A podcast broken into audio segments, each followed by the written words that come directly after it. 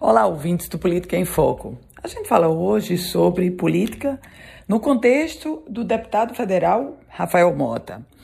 Filiado ao PSB, aliás, presidente estadual do PSB, Rafael Mota parece disposto a ir para o embate e buscar uma vaga de senador da República pelo Rio Grande do Norte.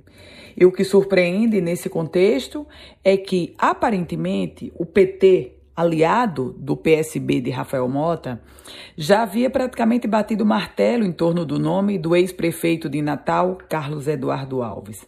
Mas vem com o presidente nacional do PSB, Carlos Siqueira, a determinação de que Rafael Mota será candidato com ou sem o apoio do PT.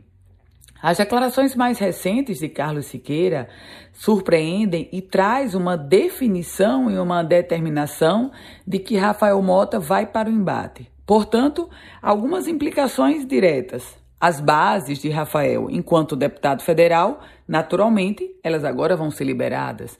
Uma outra implicação, o PT, o PSB tenta implicar ou trazer para o PT uma espécie de checkmate. Ou apoia Rafael Mota ou o PSB segue um caminho é, paralelo com o nome do deputado federal. O fato concreto é que, mesmo se não for viabilizado, Rafael Mota já não conseguirá apoiar Carlos Eduardo Alves. As declarações dele, de Rafael Mota, contra Carlos Eduardo foram muito duras nos últimos dias ou, e denotam e expõem que, de fato, ele vai para a disputa.